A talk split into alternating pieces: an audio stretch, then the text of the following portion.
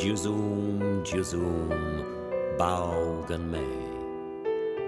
Faudar i gjum, kom bau rosengej, pagen Jews. Krilang om man face out to glis, riau turum te for man trus. Wong kapentau for run kalent so. New Tarkum Zoo, Chow, Madam Crow, fourteen brazal for a cumbling crease Three weekend lees of old run muggle seas, for come through apple and dews. May gowrel and and low sun muggle seas. Juzoom, juzoom, bow can may.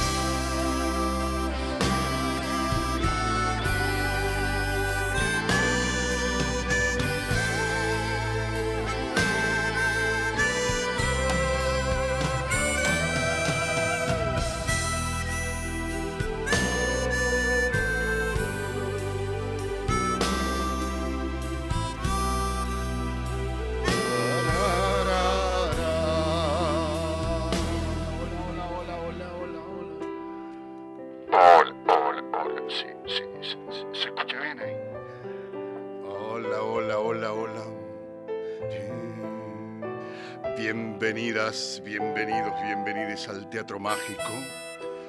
Desde Radio Nacional Córdoba les lee El vagabundo de las estrellas.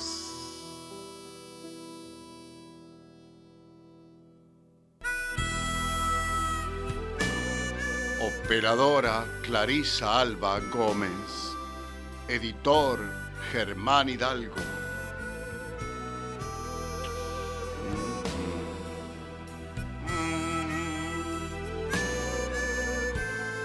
Desde Radio Nacional Córdoba para todas las radios nacionales del país, el vagabundo de las estrellas. Ya lo dijiste.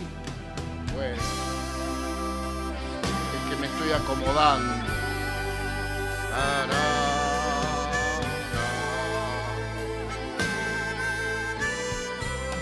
Control central, Hernán Acosta. Operador en Radio Nacional Buenos Aires, Jorge Falcone.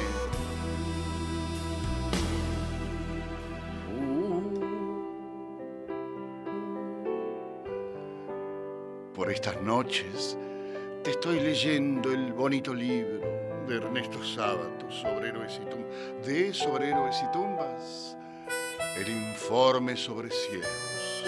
Agárrate, agárrate porque hoy, hoy sí, hoy WhatsApp 351-717-0505, 351-717-0505. Ta, ta,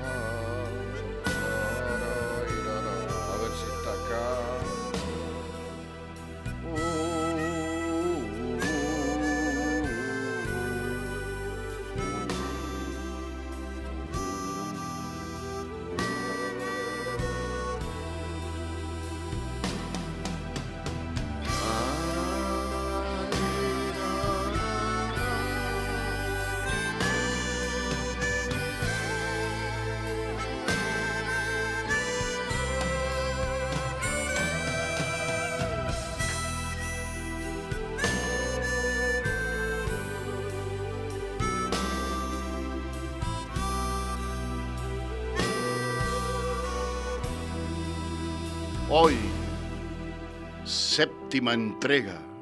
¿Ya? Sí, séptima entrega del informe sobre ciegos de Ernesto Sábato.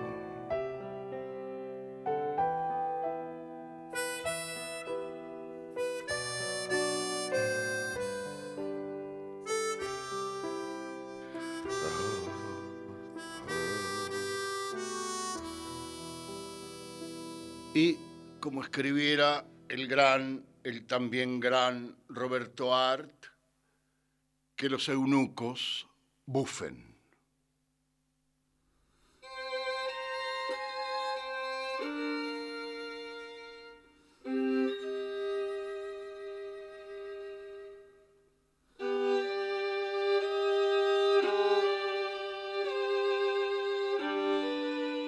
Se me ocurre que al leer la historia de la maestra Norma Pugliese, algunos de ustedes pensarán que soy un canalla. Desde ya les digo, soy un canalla. Me considero un canalla y no tengo el menor respeto por mi persona. Soy un individuo soy un individuo que ha profundizado en su propia conciencia y quien que ahonde en los pliegues de su conciencia puede respetarse.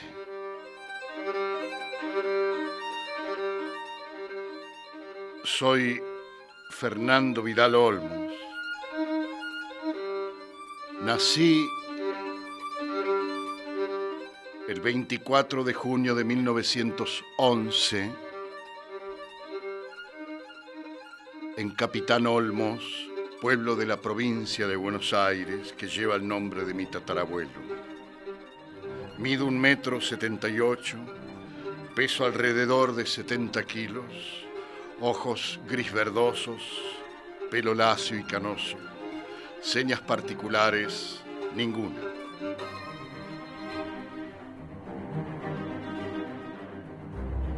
Soy un investigador del mal. ¿Cómo podría investigar el mal sin hundirme hasta el cuello en la basura?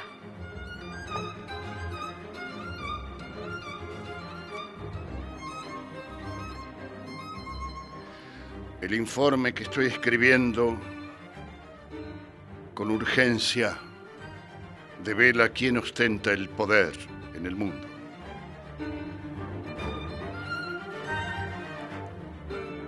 Ya estoy en una casa deshabitada, deshabitada, de ese curioso rincón de Buenos Aires que forman una fila de viejas casas de dos pisos, tangentes a la iglesia circular, la Inmaculada Concepción, en el barrio porteño de Belgrano.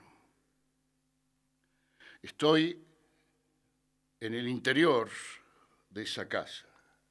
Miré esa casa donde llevaron a, y estuvieron horas a Celestino Iglesias, el tipógrafo flamante ciego. A la salida de ellos, del emisario y de Celestino Iglesias, miré, e ingresé en la casa, miré todas las paredes de la casa deshabitada, buscando una puerta disimulada porque no pudieron estar tantas horas en una casa deshabitada. Así que tienen que haber accedido a otra parte. Miré todas las paredes buscando una puerta disimulada, miré los techos, nada, nada. Y estaba mirando los techos y pensando en este en esta variante cuando se me ocurrió por fin la solución. Los pisos, los pisos. Era lo más simple y como muchas veces sucede, lo más simple es lo último que se nos ocurre. Con tensión nerviosa creciente, empecé a iluminar cada pedazo de piso hasta que hallé lo que era inevitable, una imperceptible ranura en forma de cuadro marcaba, sin lugar a dudas, una tapa de las que dan acceso a los sótanos. Informe sobre ciegos. Fernando Vidal Olmos. Séptima entrega radiofónica.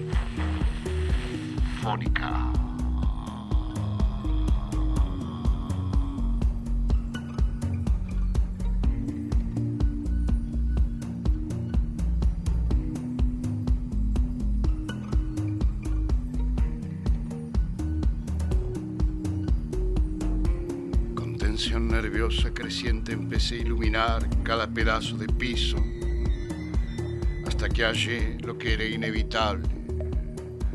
Una imperceptible ranura en forma de cuatro, de cuadro marcaba, sin lugar a dudas, una tapa de las que dan acceso a los sótanos, a los sótanos. Claro, ¿a quién podía ocurrírsele que en un departamento de un primer piso pudiera haber una entrada de sótano.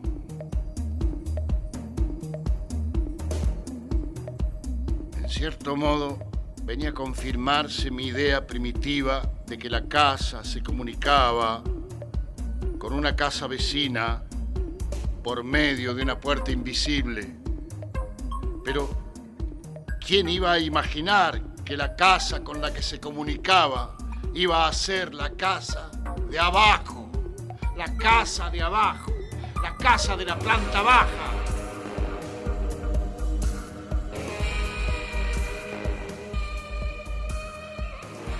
En aquel momento tanta era mi agitación, no reflexioné en algo que acaso me habría hecho huir despavorido, el ruido de mis pisadas se oiría abajo.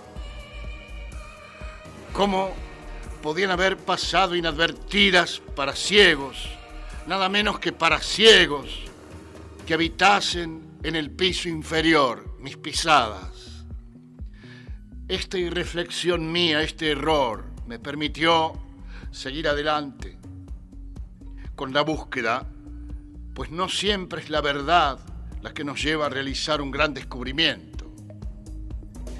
Y esto lo digo además para que se vea un ejemplo típico de las tantas equivocaciones y fallas que cometí en esta investigación, a pesar de tener mi cabeza en constante y afiebrado funcionamiento. Ahora creo que en este tipo de búsquedas hay algo más poderoso que nos guía, una oscura pero inefable intuición tan inexplicable, pero tan segura, como esa vista que tienen los sonámbulos y que les permite marchar directamente a sus objetivos, a sus inexplicables objetivos. Inexplicables objetivos. Informe sobre ciegos. Radio Nacional. Séptima entrega.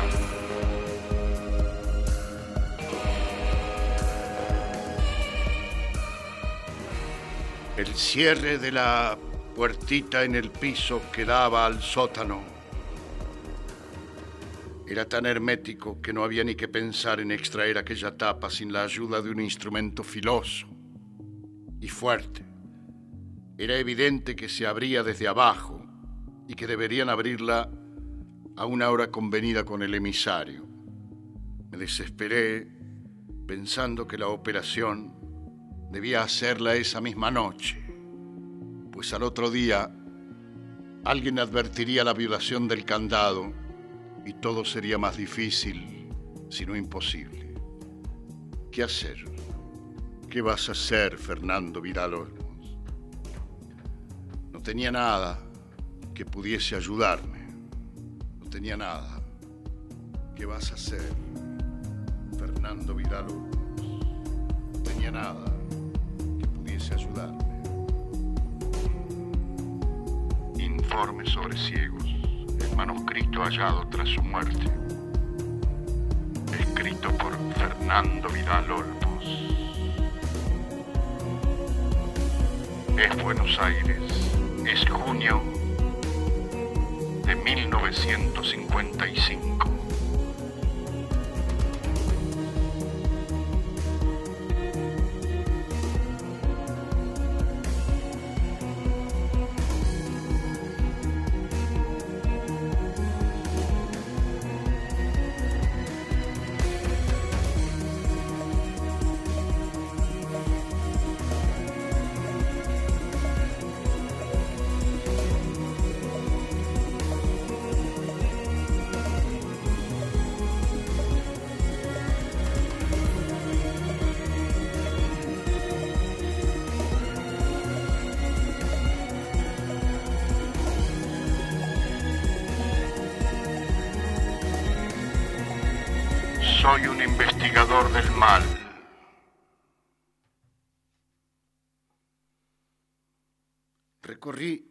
Mentalmente lo que tenía a mano.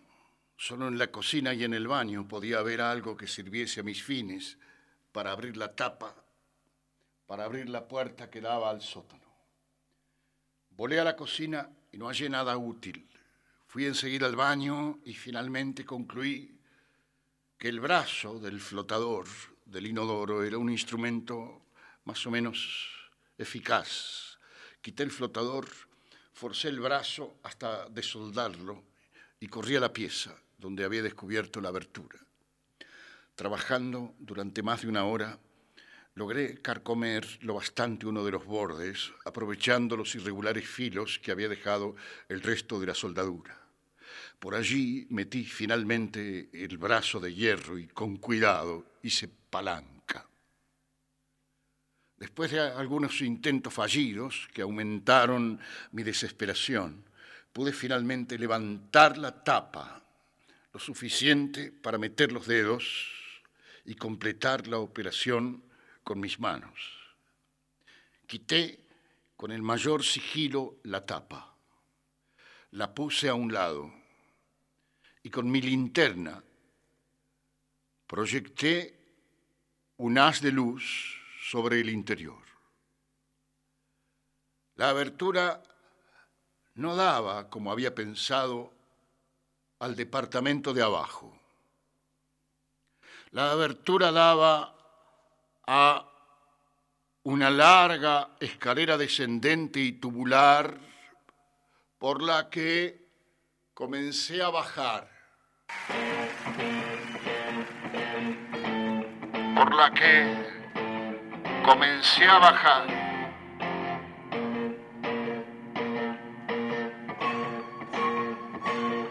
La abertura no daba, como había pensado, al departamento de abajo, sino una larga escalera descendiente, tubular, por la que comencé a bajar. Así llegué a un antiguo sótano colocado por debajo del departamento inferior.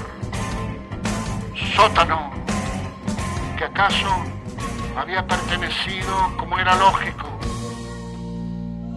al departamento de la planta alta, al departamento de la planta baja, y que por algún arreglo de los dueños primitivos de uno y otro departamento, pasó a formar la parte superior mediante aquella anormal e imprevisible escalera.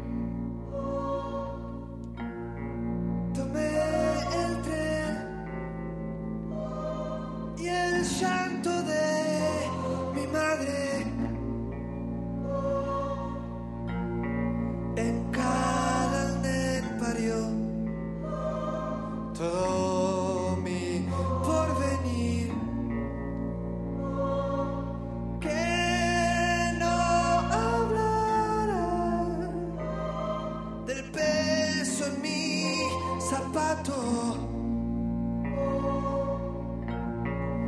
muestre lo que soy sin miedo a madurar.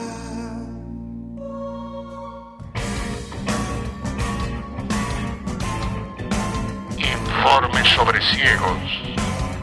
Soy Fernando Vidal Olmos. Hoy descendemos. Tiene linterna. Linterna. Linterna.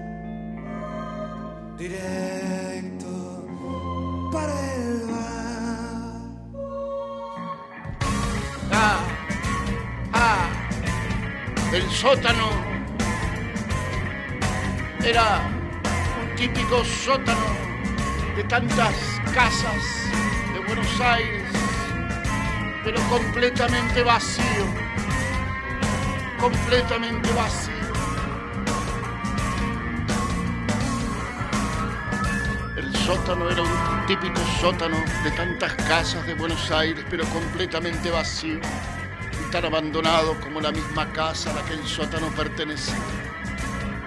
Ahí voy. Me habría equivocado. Me habría equivocado. Me habría equivocado. Ilumina, ilumina, ilumina con tu linterna. Ilumina con tu linterna. A ver, a ver, a ver, a ver. A ver. A ver. A ver.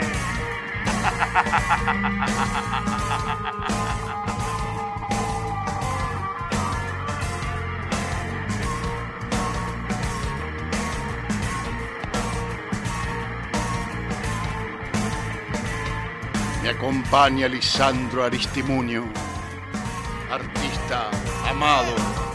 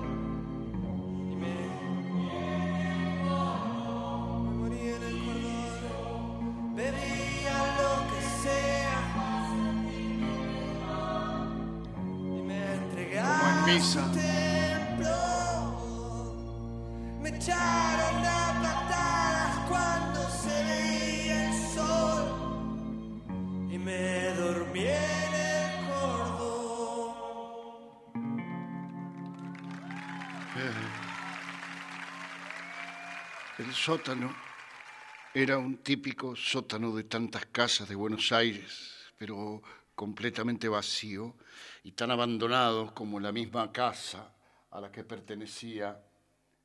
Me habría equivocado. Había encontrado con gran trabajo una salida que no conducía a ninguna parte. No obstante, era preciso que lo revisara con sumo cuidado con tanto cuidado como había revisado toda la casa. No había mucho que revisar, sin embargo, sus paredes de cemento eran lisas y no ofrecían muchas perspectivas interesantes. Había una rejilla, sí, que daba, como es frecuente en esta clase de edificación, a la calle. Por ella se distinguía la luminosidad de la placita. Luego el sótano hacía una esquina, tenía una planta en forma de L, y al recorrer con mi linterna aquel rincón invisible a primera vista, vi otra rejilla, pero esta más grande, que daba... ¿A dónde podía dar? Al sótano de la casa vecina. Como no había otra salida ni otra combinación posible, pensé que acaso esa rejilla era removible y que fuese por fin la famosa salida. Tomé con mis dos manos dos barrotes de los extremos y vi que en efecto cedía con facilidad. Mi corazón empezó a latir nuevamente con violencia.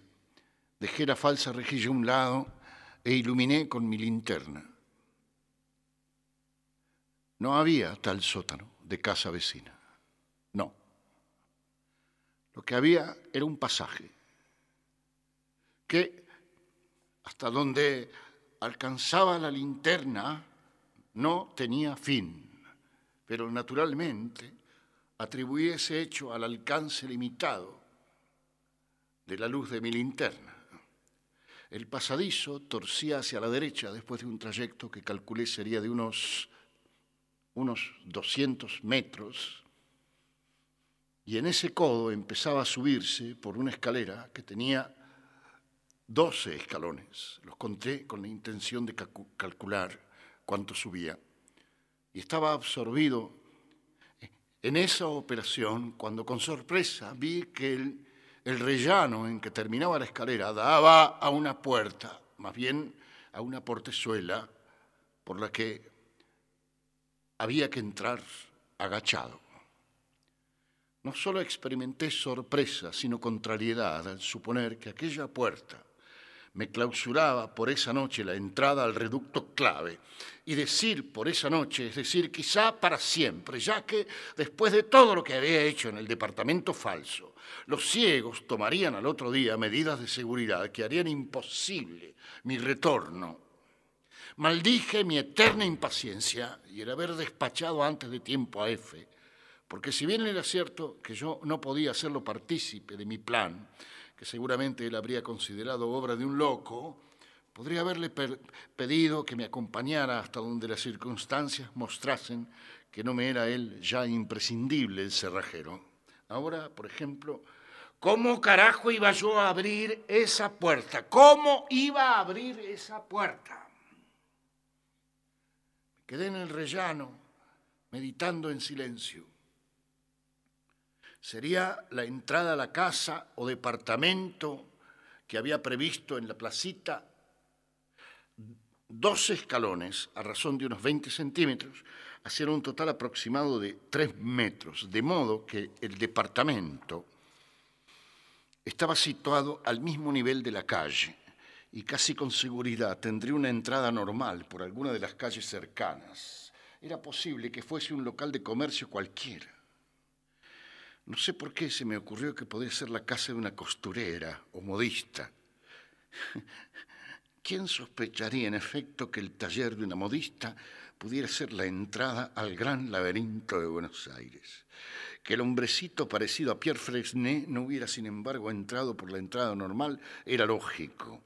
¿Qué podían hacer dos hombres de los cuales uno era ciego en la casa de una modista? Quizá una vez la visita podía hacerse sin llamar la atención, pero al repetirse, la gente empezaría a imaginar algo más significativo. Y no creo que la logia desdeñase la posibilidad de que entre la gente se encontrase un individuo como yo. Por lo tanto, el mantenimiento de una casa desocupada que sirviera de entrada era un hecho razonable. Todo esto cavilé mientras esperaba frente a la portezuela misteriosa no se oía ruido alguno, pues, dada la hora, la modista estaba entregada al sueño. Eran las cuatro y media de la madrugada. Todo terminaba en la nada. Y así como cuando un golpe de Estado fracasa, los revolucionarios son calificados de bandoleros y cubiertos de ridículo. Yo mismo me veía ahora a la luz más irrisoria. Miré mi bastón blanco y pensé para mí mismo, Fernando Vidal Olmos, qué inmenso y pintoresco idiota. Sos un hombre grande, una persona que ha leído a Hegel y ha participado en el asalto a un banco. Ahora estás en un sótano de Buenos Aires a las cuatro y media de la madrugada frente a una puertita donde suponía que habitaba una pseudo modista al servicio de una logia secreta que domina el mundo.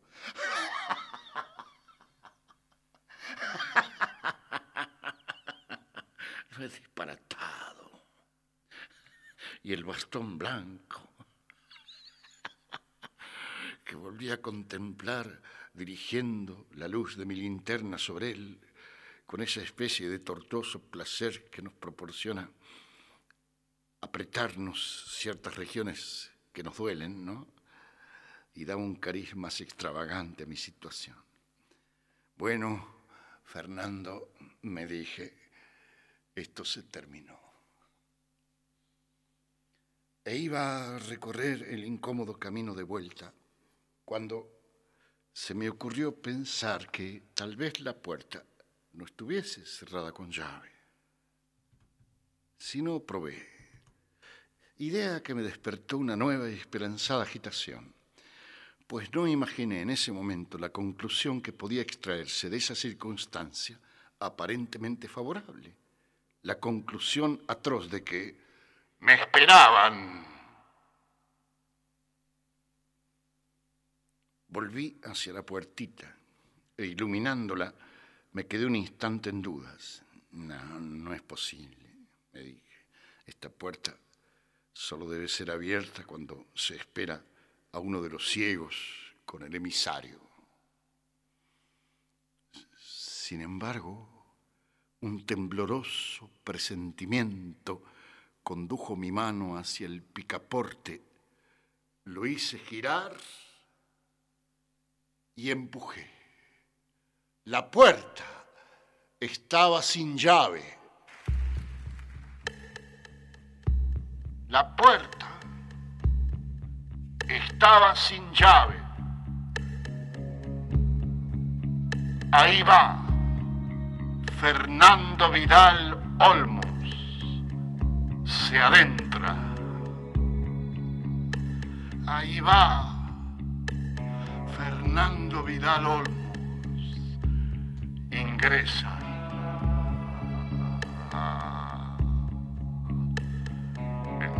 subsuelo de Buenos Aires. En el.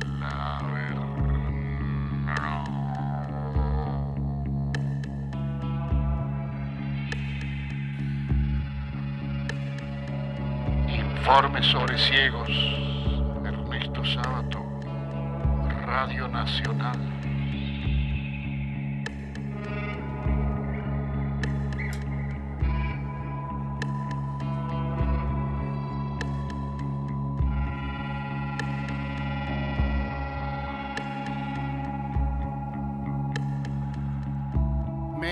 Encorvé lo suficiente para atravesar aquella portezuela y penetré en la pieza.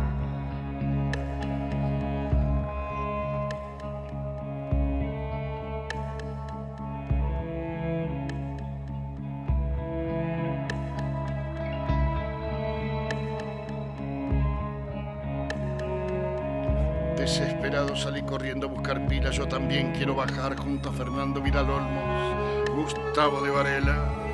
Yo también quiero bajar. Doy gracias al universo que existe Radio Cut para poder escucharte a mi antojo, o casi, porque tiene un delay. Ya que una noche más la nacional local LT11 no transmite LR11, cortes esporádicos. Lástima, lástima que no todos puedan hacer uso de Internet. De todas maneras no tiene precio poder poner al mango un aparato de radio en cada habitación para no perderse nada al recorrer toda la casa. Desprendí y así me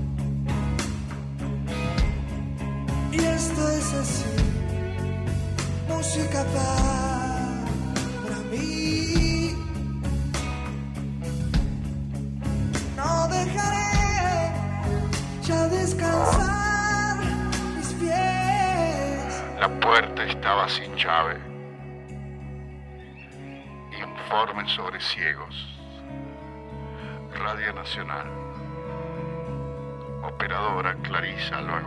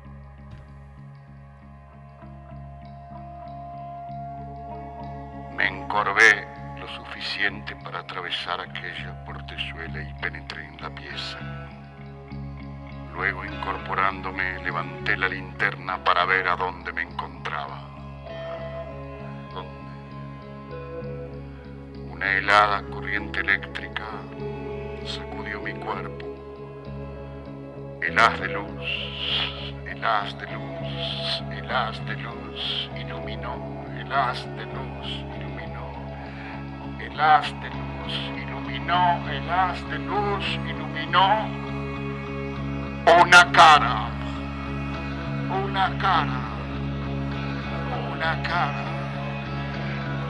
Una ciega me observaba. Una ciega me observaba.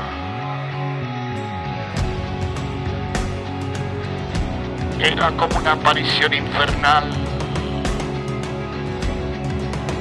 pero proveniente de un infierno helado y negro era como una aparición infernal, pero proveniente de un infierno helado y negro. Una ciega me observaba. Una ciega me observaba. Era como una aparición infernal, pero proveniente de un infierno helado y negro.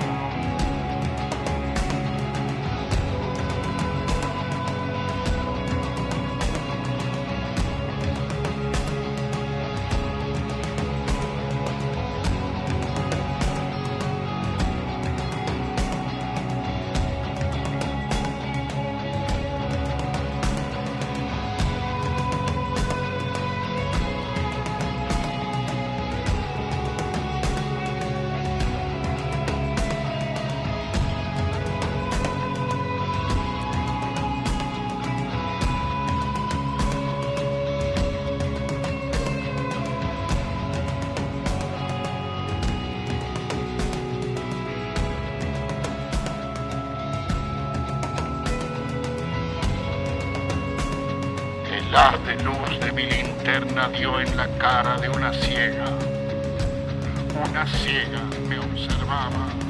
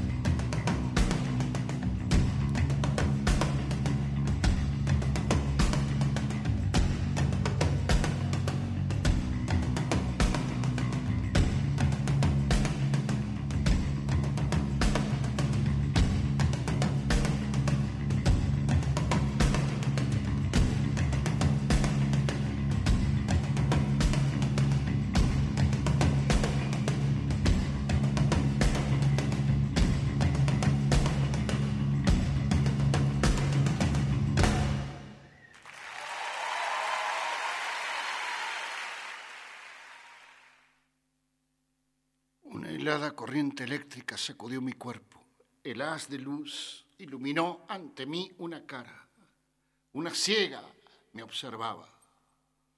Era como una aparición infernal, pero proveniente de un infierno helado y negro. Era evidente que no había acudido ante aquella pequeña puerta secreta alarmada por los pequeños ruidos que mi entrada podía haber producido. No, estaba vestida y era obvio que me había estado me había estado esperando.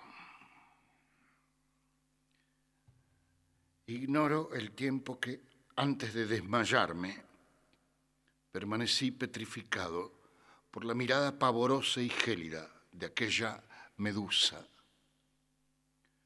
Nunca antes había sufrido un desmayo y más tarde me pregunté si aquel desmayo fue provocado por el pavor o por los poderes mágicos de la ciega, ya que, como ahora me parece evidente, aquella hierofántida tenía la facultad de desatar o convocar fuerzas demoníacas.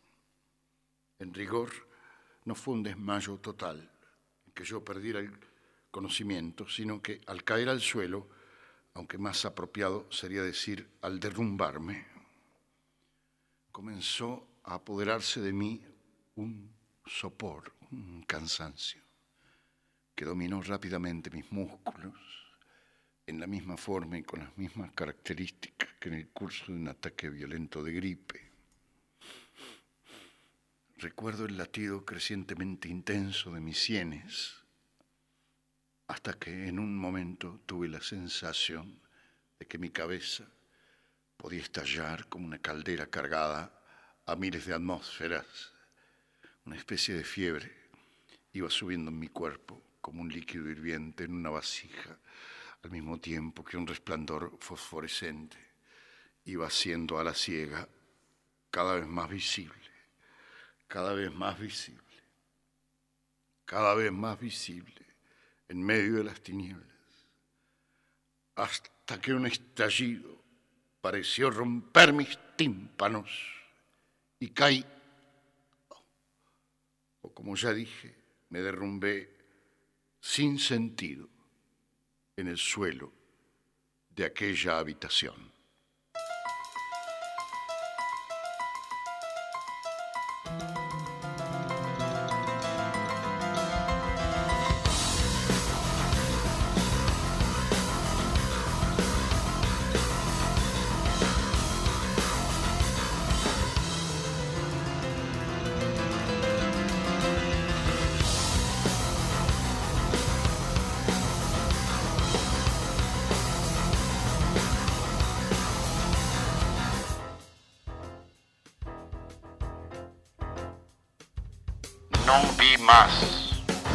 No vi más. Pero... No vi más, pero... Parecí despertar a una realidad que me pareció, o ahora me parece, más intensa que la otra. No vi más, despertar a una realidad que me pareció, ahora me parece, más intensa que la otra.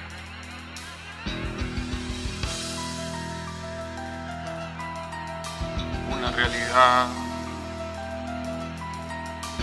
que tenía esa fuerza un poco ansiosa de las alucinaciones que se producen durante la fiebre.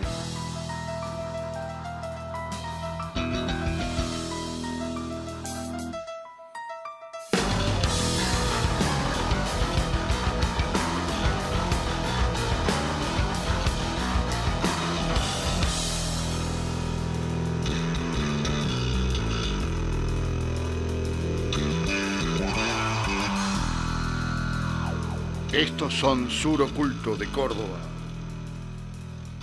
Teclados, Fabricio Mora. Bajo, Sebastián Tevis. Batería, Pablo González. Sur Oculto.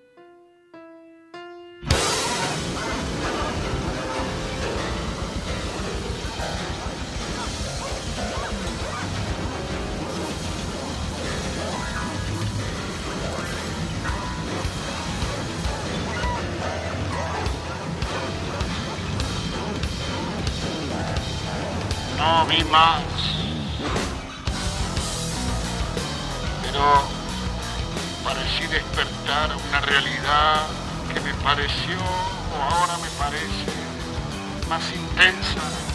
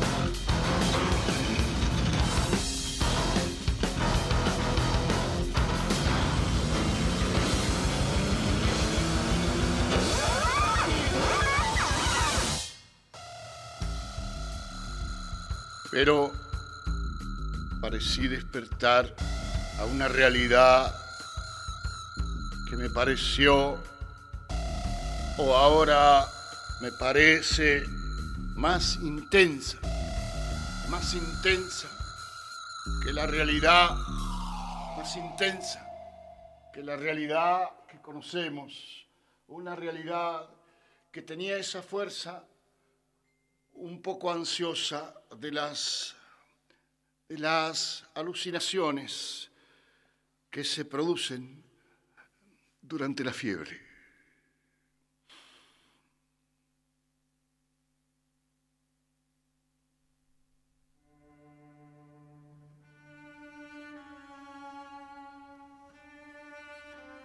Estaba yo sobre una barca y la barca se deslizaba sobre un inmenso lago de aguas quietas, negras e insondables. El silencio era abrumador y al mismo tiempo inquietante, porque sospechaba que en aquella penumbra no había luz solar sino la equívoca y fantasmal luminosidad que provenía del sol nocturno. No estaba solo, era vigilado y contemplado por seres que yo no podía divisar, pero que seguramente habitaban más allá del alcance de mi ambigua visión. ¿Qué esperaban de mí? Y sobre todo qué me esperaba a mí en aquella desolada extensión de aguas estancadas y lubres.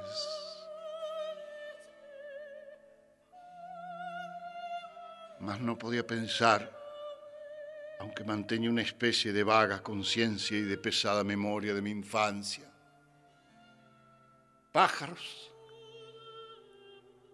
pájaros, a quienes yo había arrancado los ojos en aquellos años sangrientos de mi niñez.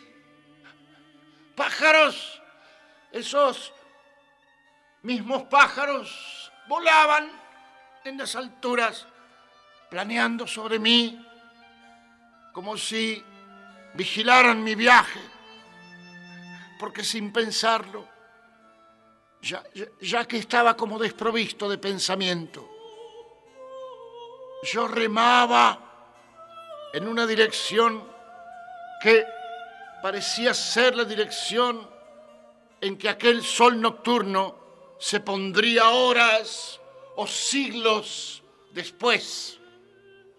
Me parecía oír el batir pesado de sus grandes alas, como si aquellos pájaros de mi niñez se hubiesen convertido ahora en enormes pterodáctilos o en murciélagos gigantescos, arriba y a mis espaldas, es decir, a lo que sería el este de aquel inmenso piélago negro,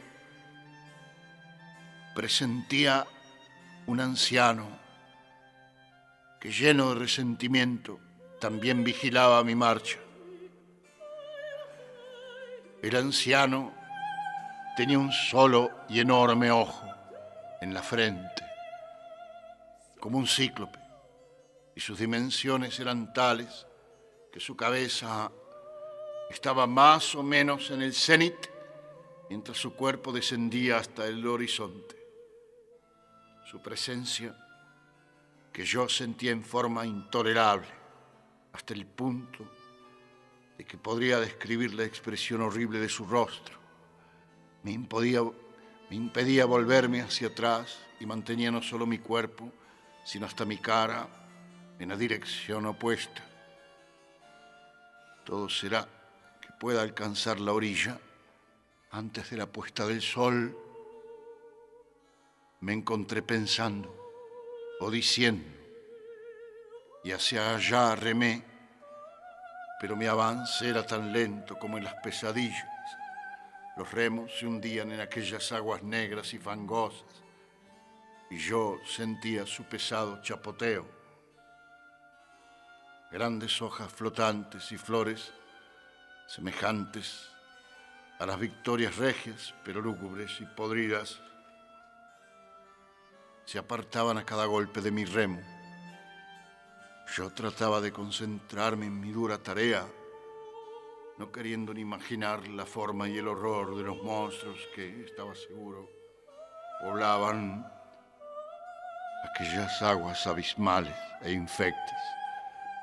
Con una mirada puesta en el poniente, o en lo que yo suponía el poniente, me limitaba con miedo y empecinamiento a remar en aquella dirección, tratando de llegar antes de que el sol se pusiese.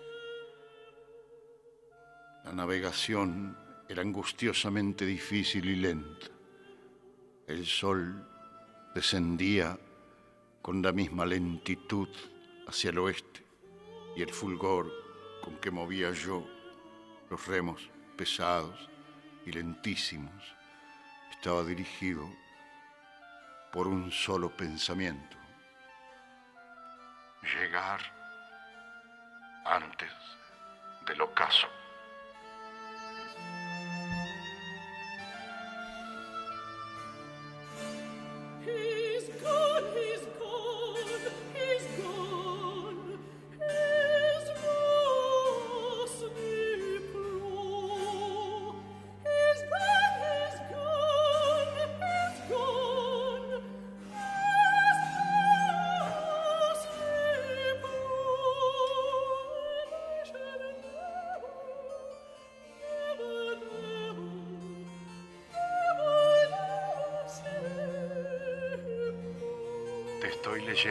Informes sobre ciegos de Ernesto Sábato.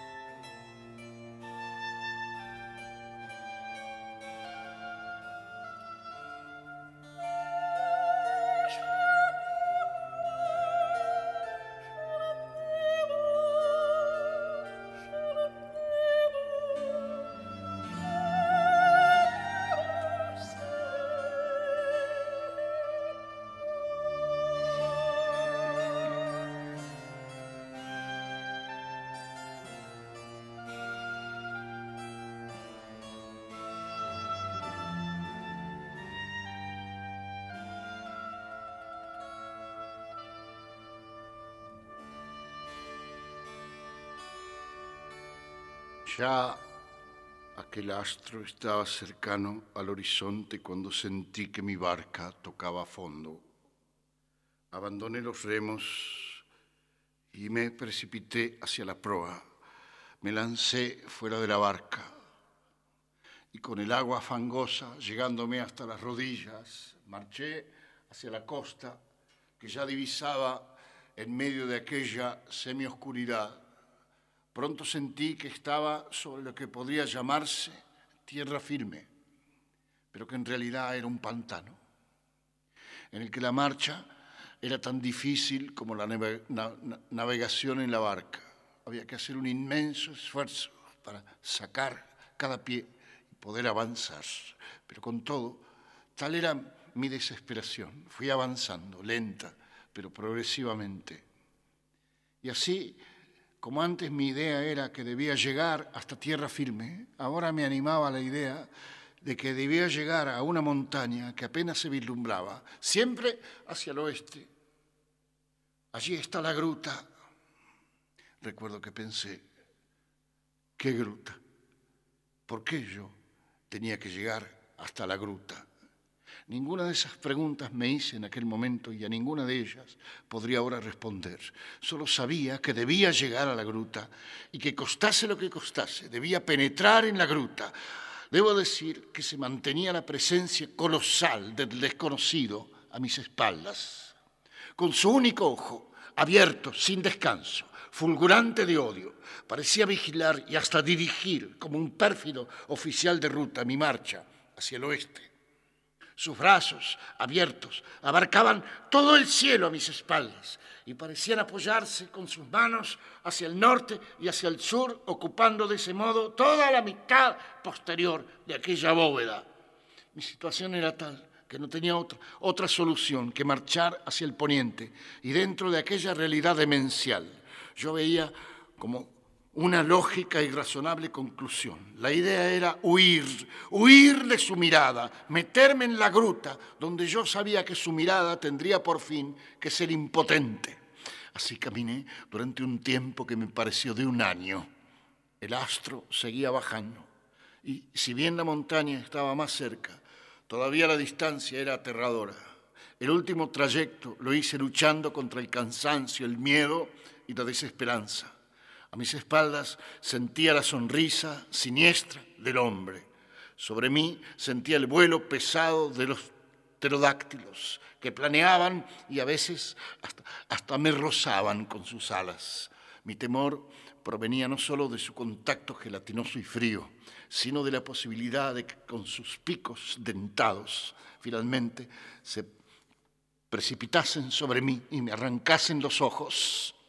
Sospechaba que me dejaban agotar en un esfuerzo inútil durante años de estúpida y agotadora marcha, para cuando yo creyera que el fin estaba ante mis manos, arrancarme con los ojos la desatinada esperanza. Esa sensación empecé a tenerla en el tramo final de mi marcha, de mi marcha, como si todo hubiese sido planeado para hacerme el mayor mal posible. ¿Por qué? Porque pensaba yo con razonable lucidez, si me hubiesen arrancado los ojos al comienzo mismo, yo no hubiera tenido ninguna esperanza y no hubiera intentado esta penosísima marcha a través de mares ignotos e inmundos pantanos.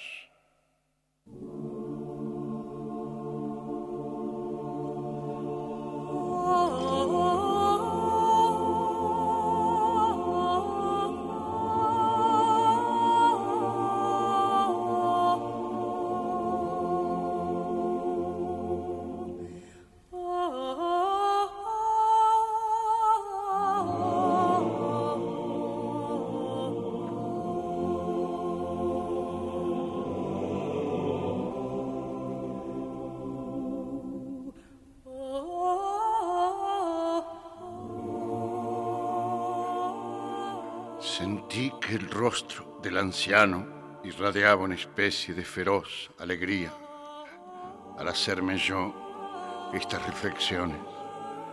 Comprendí que todo era verdad y que ahora me esperaba la peor de las calamidades en aquella marcha. No quise, sin embargo, mirar hacia arriba pero tampoco era necesario. Mis oídos me revelaban que los pájaros, con sus picos enormes y filosos, empezaban a planear cada vez más cerca de mi cabeza.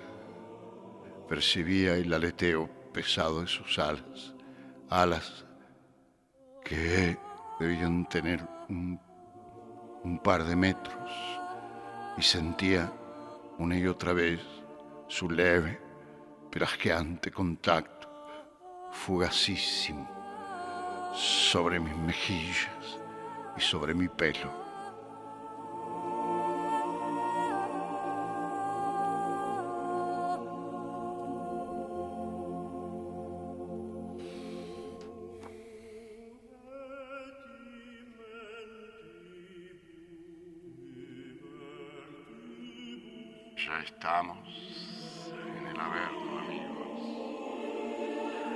Este es el informe sobre ciegos.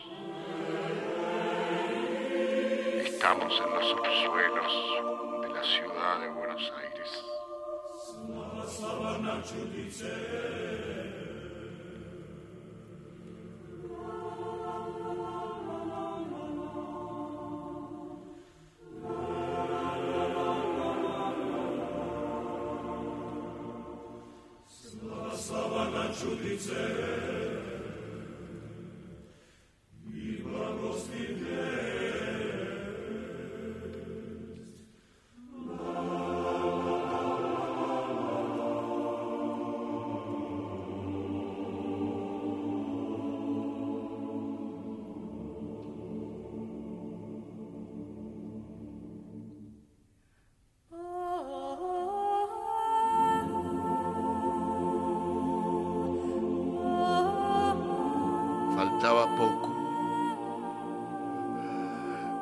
Llegar a la gruta que ya entreveía en una penumbra fosforescente. Mi cuerpo estaba cubierto de aquel cieno pegajoso y me arrastraba sobre mis cuatro extremidades. Mis manos tocaban y apartaban con repugnancia culebras que en grandes cantidades se agitaban en el dilatado pantano. Pero era tanto mi pavor, por lo que sabía ahora que me esperaba, que aquello casi era desdeñable. Mi cansancio pudo por fin más que mi desesperación y caí. Traté de mantener mi cabeza fuera del barro, levantando mi frente hacia la gruta, mientras el resto de mi cuerpo se hundía en aquellas aguas nauseabundas. Debo respirar, Fernando, tienes que respirar, pero también pensé, así con la cabeza afuera mantengo mis ojos a su alcance. Y lo pensé como si estuviera maldito y condenado a la horrible operación, como si me prestara yo mismo aquel rito atroz y al parecer ineluctable, hundido en el barro, con el corazón latiendo agitadamente en medio de aquella inmundicia que me envolvía, con mis ojos hacia adelante y arriba. Vi como los grandes pájaros planeaban lentamente sobre mi cabeza. Advertí a uno de ellos que bajaba desde atrás. Lo vi recortarse, gigantesco y cercano, sobre el ocaso, volviendo luego hacia mí y posarse con un hueco chasquido sobre el barro frente mismo a mi cabeza. El pico era filoso, como un estilete. Su expresión tenía esa mirada abstracta que tienen los ciegos, porque no tenía ojos. Podía yo distinguir sus cuencas vacías. Parecía una antigua divinidad en el momento que precede al sacrificio. Sentí que aquel pico entraba en mi ojo izquierdo y por un instante percibí la resistencia elástica de mi pupila y luego como el pico entraba áspera y dolorosamente mientras sentía cómo empezaba a bajar el líquido por mi mejilla en virtud de un mecanismo que no alcanzo todavía a comprender por su falta de lógica. Yo mantenía mi cabeza siempre en la misma posición, como si quisiera facilitar la perversa tarea, como aunque sufrimos, mantenemos la boca y la cabeza ante el dentista. Y mientras sentía que el agua de mi ojo y la sangre bajaban por mi mejilla izquierda, pensaba, ahora tendré que soportar en el otro ojo. Con calma, creo que sin odio, lo que recuerdo me asombró. El gran pájaro terminó su trabajo con el ojo izquierdo y luego, retrocediendo un poco, su pico repitió la misma operación con el ojo derecho y volví a percibir aquella leve y fugacísima resistencia elástica de mi ojo y luego la penetración áspera y dolorosa y una vez más el deslizarse hacia mi mejilla del líquido cristalino y de la sangre, líquidos que perfectamente diferenciaba por ser el cristalino tenue y helado y el otro, la sangre, caliente y viscoso. Luego el gran pájaro levantó vuelo y sus compañeros se fueron tras él, pues oí como sus pesados areteos se iniciaban y luego se alejaban de mí. Lo peor ha pasado, Fernando. Lo peor pasó.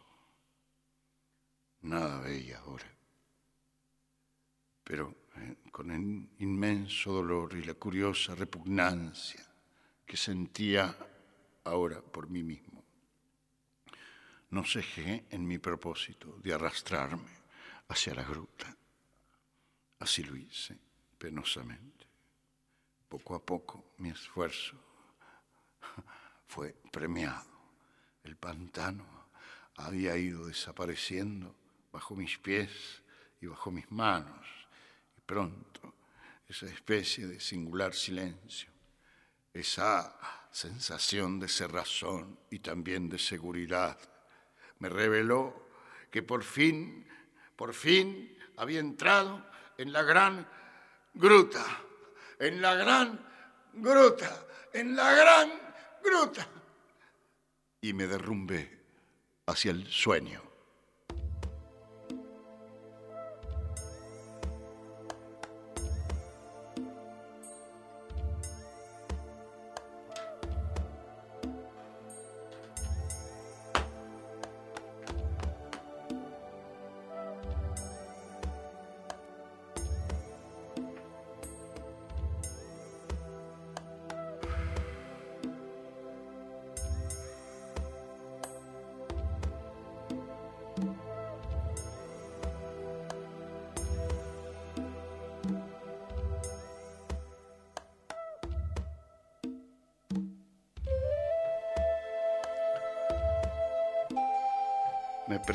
Pregunto qué sentiría Sábato si escuchara tu lectura y todos los poetas que lees. Se moriría de emoción. Sos extraterrestre. Tremendo, Jorge, lo que lees y cómo lo lees es descomunal y grandioso. Yo leí esa novela y apenas me salpicó. Pero ahora, escuchando con musiquitas que elevan todo esto, es espectacular. Querido Chacho, estoy sola y tiemblo. He abierto la puerta de un corazón y encontré un infierno negro y helado. Besos, Cristina.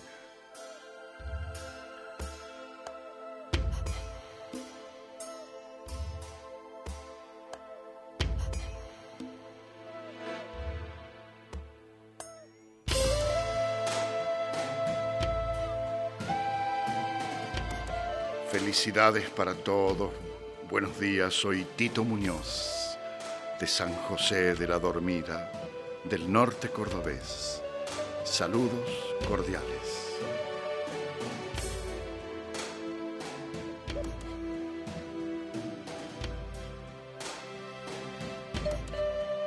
Estoy a oscuras en mi habitación, solo iluminado por la pequeña luz de la linterna de Fernando Vidal Olmos y la inmensa luz de Ernesto Sábato. Gracias, querido vagabundo Marcelo de Villa Madero. Siento el frío húmedo y espectral de los sótanos de Buenos Aires. Marcelo.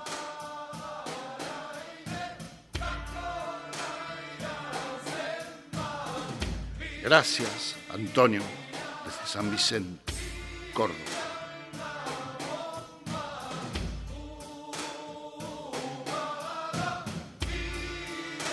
Te descubrí hace poco, estoy fascinado disfrutando el informe sobre ciegos. Gracias, Osvaldo Raceto, Ciudadela, Buenos Aires.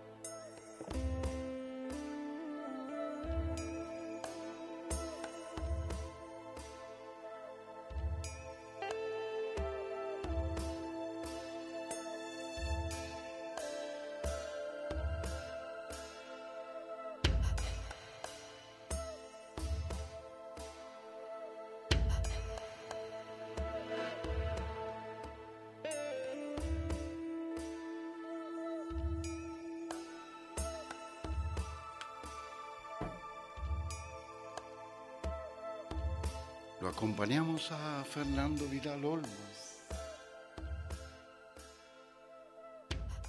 Continuará. Continuará.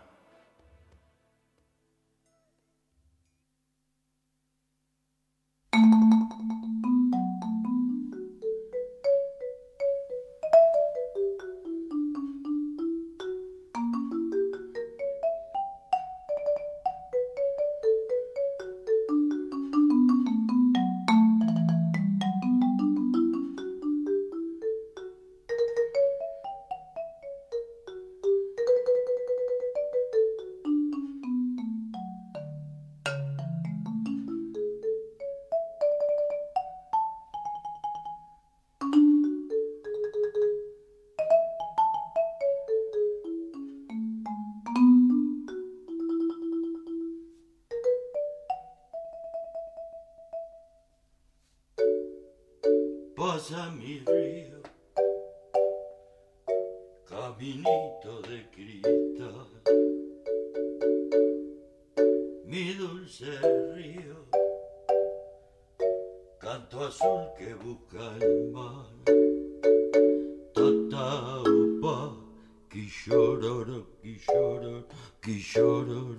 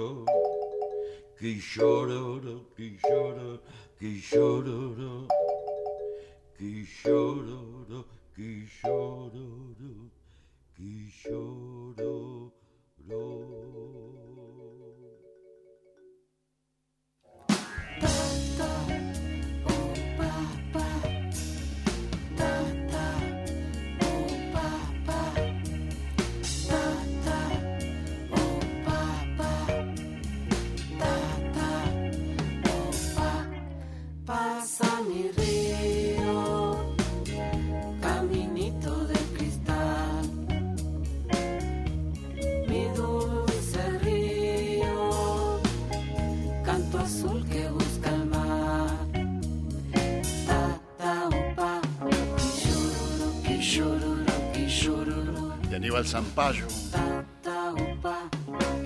por Liliana Herrero Fito Páez. Antes, por Norberto Minichilo.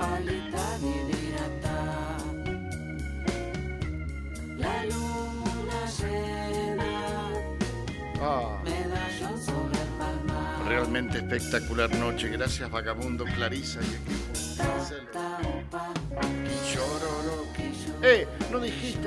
Mensaje era de Sergio de San Vicente? Y ahora, chacho, ¿Vidal Olmos o Sur Oculto?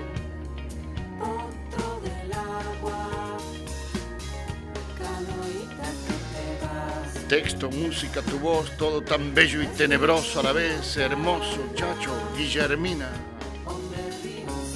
Me encanta la tenebrosidad. ¡Wow! Escribe, ¿quién escribe wow? ¡Wow! Pa. Y Aníbal Zampayo.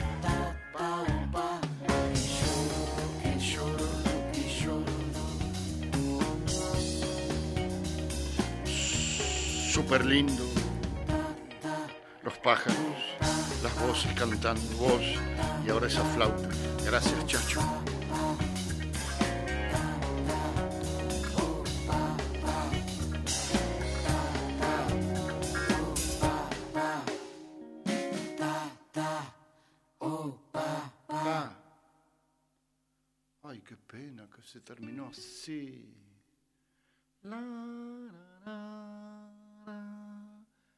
Repetir, Clarisa? Gracias. Gracias.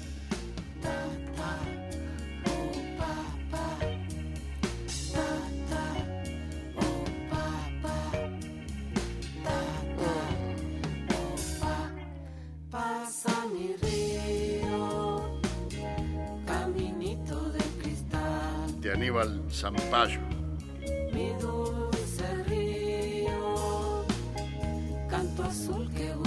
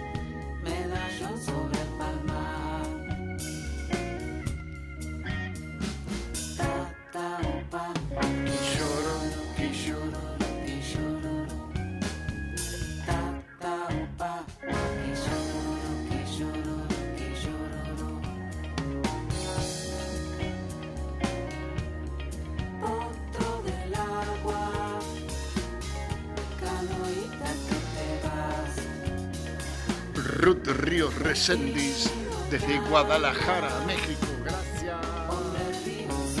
Gracias. Daniel de Liniers,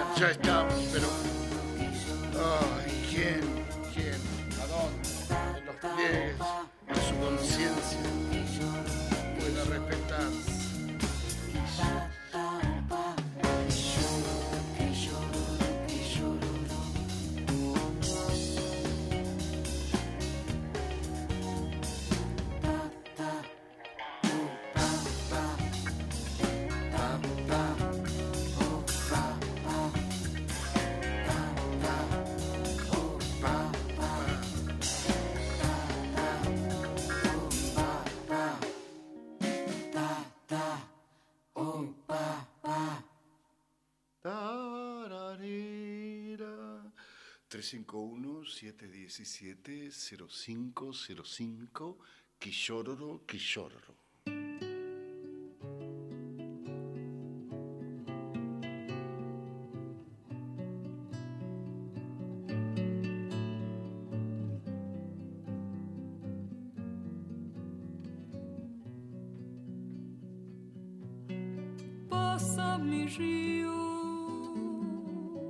Caminito de cristal, mi dulce río, canto azul que busca el mar. Ta ta upa, quishororo, quishororo, quishororo. Ta ta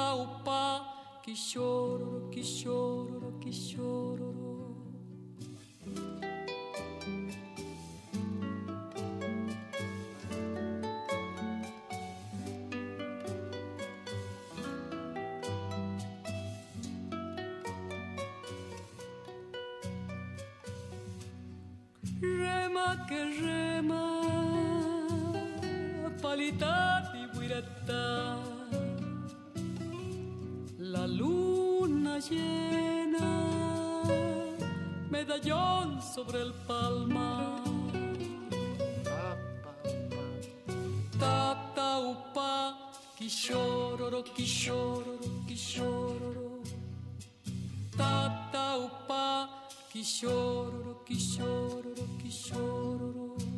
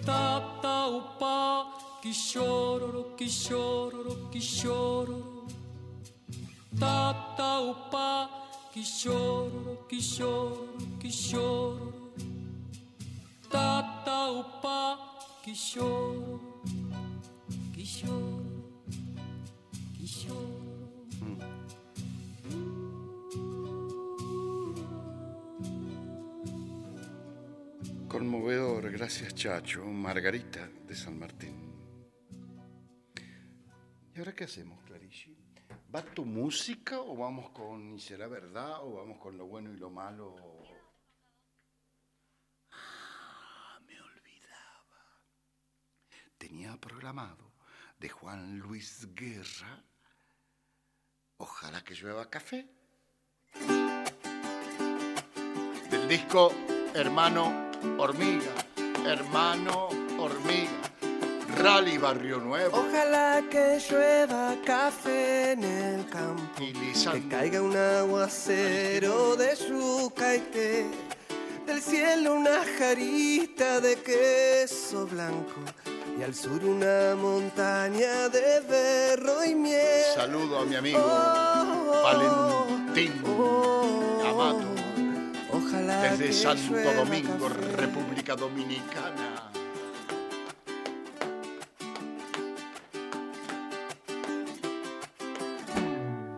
Ojalá que llueva café en el campo, pegar un alto cerro de trigo y mapue, bajar por la colina Eternamente de agradecido, arroz chicos. Gracias. y continúe el arado con tu querer.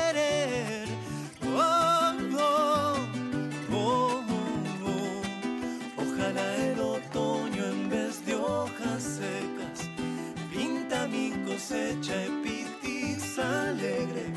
Siembra una llanura de batata y fresa.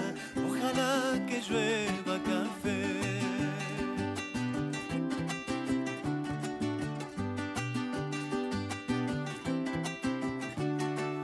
Ojalá que llueva café en el campo, sembrar un alto cerro de trigo y mapuey, bajar por la colina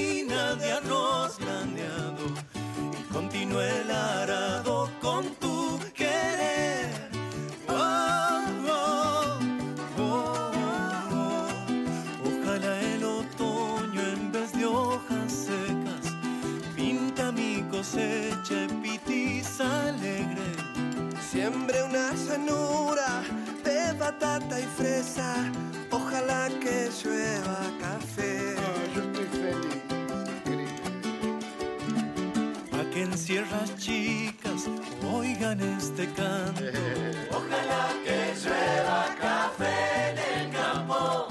Pa' que en Valle Medio oigan este canto. Pa' que en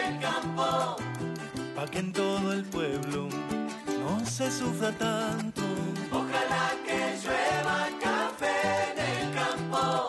Pa' que todos los niños canten en el campo.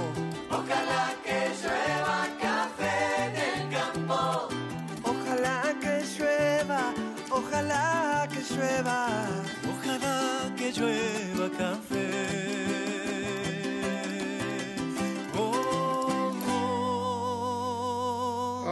Cuando volví mi conciencia.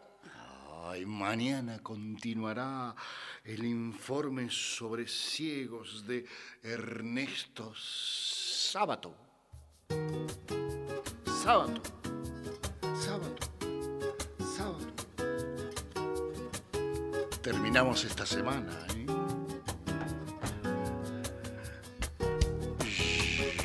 Ya verás.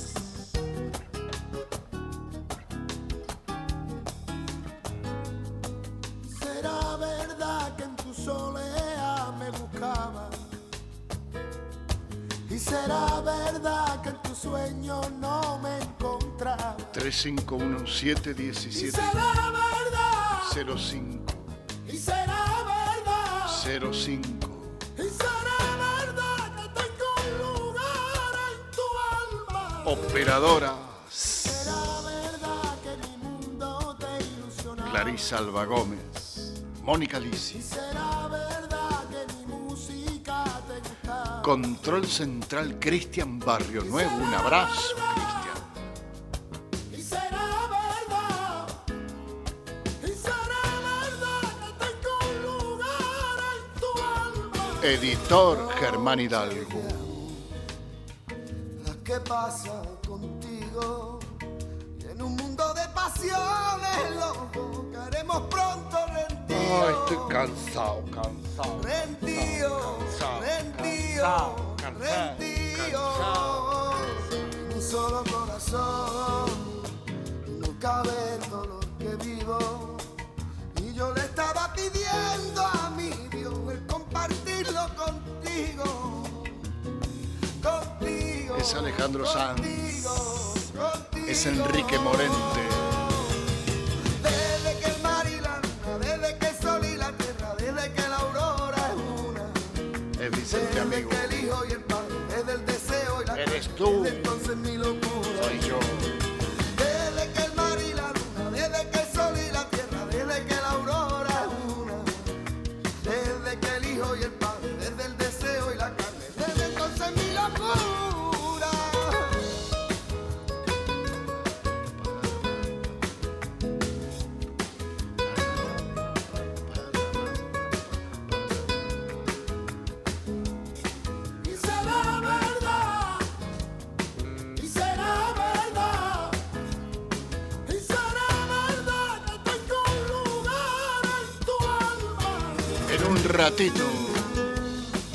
Daunas, Juana Pimienta.